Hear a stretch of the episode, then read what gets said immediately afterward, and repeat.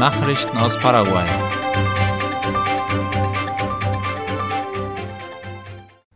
In Puerto Casado wird der Zug restauriert, der während des Chaco-Kriegs auch Soldaten transportiert hat.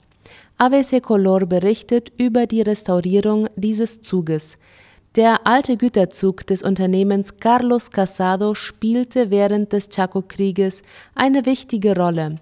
Während des dreijährigen Krieges transportierte der Zug Tausende von Soldaten an die Front und brachte Kriegsmaterial und Lebensmittel zu den Kämpfern. Das Unternehmen Atenil SA ist damit beauftragt worden, die alte Lokomotive mit Hilfe der Stadtverwaltung in ein Freilichtmuseum zu verwandeln. Nach Abschluss der Arbeiten wird das Museum für Führungen sowohl für Einheimische als auch für Besucher zur Verfügung stehen. Die Verantwortlichen hoffen, dass den Dorfbewohnern durch den Tourismus ein gewisses Einkommen verschafft wird. Als der Krieg 1932 begann, war in der Ortschaft Puerto Casado die Tannenfabrik in vollem Betrieb, die über einen Güterzug verfügte, der Quebracho-Bäume aus dem Inneren des Chacos transportierte. Der Zug wurde ab dann zu militärischen Zwecken genutzt und bevorteilte die paraguayische Armee beträchtlich. Transportunternehmen haben in Ciudad del Este demonstriert und fordern mehr Sicherheit angesichts einer Welle von Übergriffen. Eine Gruppe von Transportunternehmen hat heute früh protestiert und fordert Sicherheit für die Arbeit in der Region und Gerechtigkeit nach den Übergriffen, denen sie zum Opfer gefallen sind. In weniger als 45 Tagen gab es zwölf Übergriffe auf Unternehmen des Sektors, wie Ultima Oda schreibt. Eine lange Reihe von Lastwagen und Transportunternehmen setzte sich am heutigen Dienstagmorgen in Ciudad del Este im Departement Alto Paraná in Bewegung. Die Fahrzeugkarawane startete gegen 8.30 Uhr in Richtung Fernstraße 2, wo andere Fahrer auf sie warteten. Die Kolonne zählte etwa 20 Fahrzeuge. Einer der Beteiligten meinte, dass die Polizei wohl ihre Arbeit tue, aber von der Staatsanwaltschaft gebe es keine Reaktion oder Fortschritte, wenn es um die Übergriffe gehe. Er hoffe, dass die Justiz energischer gegen die Verbrecher vorgehe, meinte der Betroffene. Die Anzahl der Atemwegserkrankungen ist ähnlich hoch wie im Winter 2018. Das hat der Direktor der Gesundheitsüberwachungsbehörde Guillermo Sequeira laut Ultima Hora gesagt. Er verglich die diesjährigen Fälle von Atemwegserkrankungen mit denen vom Winter 2018 und erwähnte, dass Paraguay zu den Zahlen vor der Pandemie zurückkehre. Zurzeit sind laut Sequeira aber Kinder besonders von Atemwegserkrankungen betroffen.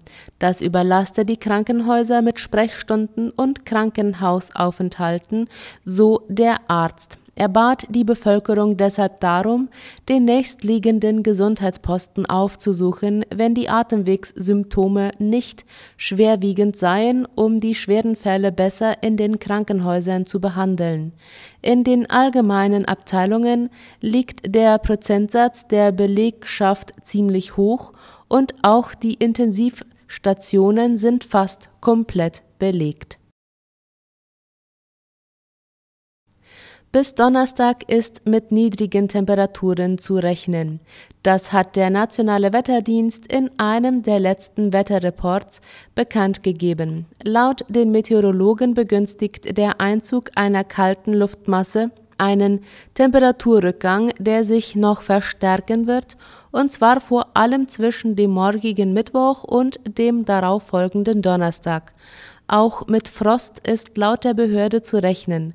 Darüber hinaus werden im Norden und Osten des Landes weiterhin Schauer und Nieselregen erwartet, die sich im Laufe des Mittwochs und teilweise auch am Donnerstag auf einen großen Teil Ostparaguays ausdehnen werden. Die Behörden untersuchen ein Video, das angeblich die kleine Juju zeigt. Ein Video, das in sozialen Netzwerken gepostet wurde, zeigt ein Mädchen mit den gleichen Merkmalen wie Juliette, die vor mehr als drei Jahren in Emboscada verschwand. Es handelt sich um ein auf TikTok verfügbares Video, das ein Mädchen zeigt, das die gleichen Merkmale aufweist wie das kleine Mädchen. Angeblich ist das Video von zwei Ausländern auf offener Straße gemacht worden, wie Ultima Ola schreibt. Die Beauftragte der Staatsanwaltschaft erklärte, dass es sich auf den ersten Blick um Juju zu handeln scheint, aber sie beschränkte sich darauf, zum Schutz der Ermittlungen keine weiteren Einzelheiten zu nennen. Sowohl die Mutter als auch der Stiefvater verbüßen beide zurzeit eine Haftstrafe. Nachrichten aus aller Welt. In Brasilien ist ein erstes injizierbares Medikament gegen HIV zugelassen worden. Darüber berichtet das Nachrichtenportal Latina Press.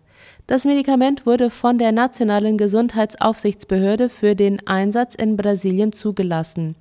Die Zulassung des HIV-Medikaments wurde am 5. Juni im Amtsblatt der Union veröffentlicht, aber es gibt noch keinen Termin für den Beginn der Vermarktung im Land. Nach Angaben der Behörden beugt das Medikament möglichen HIV-Infektionen vor.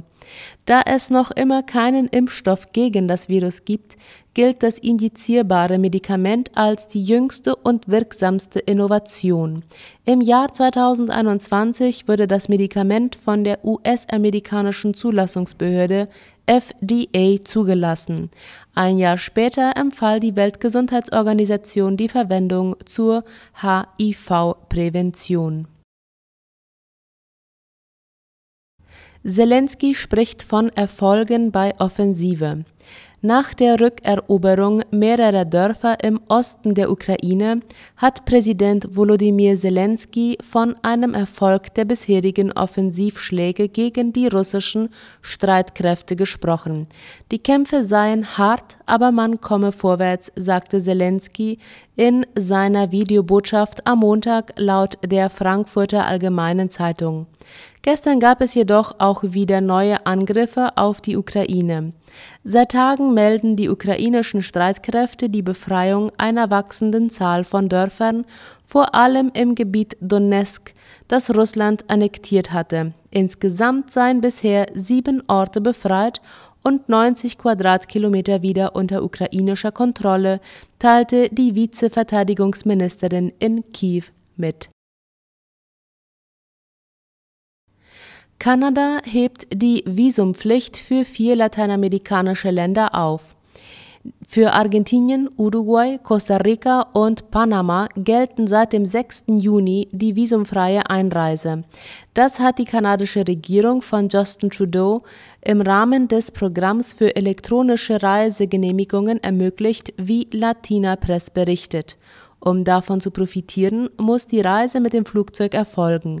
Eine elektronische Reisegenehmigung sei eine Einreisevoraussetzung für visumfreie ausländische Staatsangehörige, die auf dem Luftweg nach Kanada reisen, so die Mitteilung des Außenministeriums. Alle Bürger, die in den letzten zehn Jahren ein kanadisches Visum erhalten haben oder die sich als Nicht-Einwanderer in den Vereinigten Staaten aufhalten, haben Anspruch auf diese Zusatzleistung. Auf diese Weise können sie sich bis zu sechs Monate im Land aufhalten. Deutschland will einen Hitzeschutzplan. Angesichts von tausenden Hitzetoten jährlich möchte der deutsche Gesundheitsminister Karl Lauterbach besser vorbeugen. Ein Maßnahmenpaket nach dem Vorbild Frankreichs soll her, wie die Deutsche Welle berichtet. Ausarbeiten sollen den Plan Vertreter aus dem Pflege- und Gesundheitswesen der öffentlichen Verwaltung sowie der Medizin und Wissenschaft. Es gehe um ein sehr wichtiges Präventionsthema, das an Bedeutung gewinnen werde, so Lauterbach. Der Plan beinhaltet unter anderem Warn- oder Alarmstufen, die landesweit ausgerufen und mit denen konkrete Aktionen verbunden werden, etwa eine gezielte Ansprache älterer oder pflegebedürftiger Menschen und die Versorgung mit Flüssigkeit. Lauterbach nannte als Beispiele auch die Einrichtung von Kälteräumen und erwähnte kostenlose Trinkbrunnen. Tourismus in Deutschland fast auf Vorkrisenniveau. Rund 40,2 Millionen Übernachtungen verbuchten die Beherbergungsbetriebe im Monat April, wie die Tagesschau berichtet. Das waren nur 0,2 Prozent weniger als im Vergleichsmonat April 2019 vor dem Ausbruch der Corona-Pandemie, die der Branche rund drei Jahre lang zusetzte. Verglichen mit dem April 2022 bedeuten die neuen Zahlen einen Zuwachs von rund 12 Prozent, so die Statistiker. Von der Krise erholen konnte sich demnach vor allem der Inlandtourismus. Das bedeutet, dass vor allem Deutsche wieder verstärkt im eigenen Land Urlaub machen. Bei Gästen aus dem Ausland erhöhte sich die Zahl im Vergleich zum Vorjahresmonat um 28,5 Prozent. Die beliebtesten Reiseziele sind laut einer Expertenumfrage Frankreich, Italien, Spanien und Deutschland. Im Kosovo hat es Festnahmen nach Angriffen auf NATO-Soldaten gegeben. Wie die Frankfurter Allgemeine berichtet, hat die kosovarische Polizei einen mutmaßlichen Drahtzieher der blutigen Angriffe auf NATO-Soldaten Ende Mai im Norden des Kosovos festgenommen. Das teilte der Innenminister heute auf seiner Facebook-Seite mit.